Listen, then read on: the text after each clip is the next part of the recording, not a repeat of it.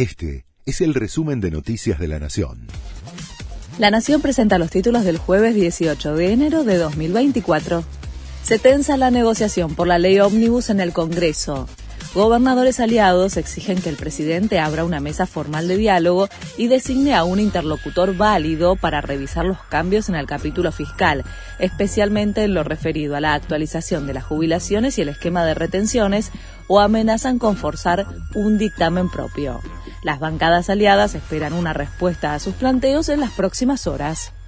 La justicia decidió que todas las demandas contra el DNU se tramiten por separado fue un fallo de la Cámara de Apelaciones del Fuero Contencioso Administrativo. Se trata de un revés para el gobierno que pretendía que todo se tratara de manera colectiva.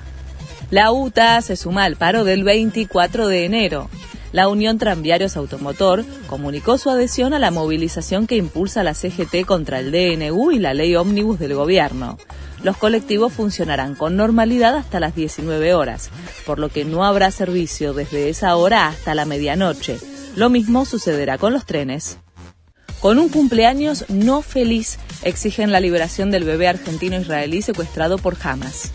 Cientos de personas se reunieron en un evento definido por sus organizadores como un pedido humanitario y universal para la liberación de Kfir Vivas, que hoy cumple un año, y de todas las personas que todavía están secuestradas por el grupo terrorista.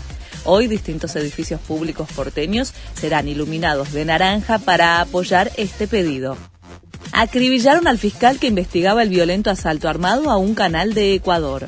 Sicarios a bordo de una moto interceptaron a César Suárez, que iba en su vehículo, y lo mataron a balazos en una avenida de Guayaquil, epicentro de la violencia que golpea a Ecuador.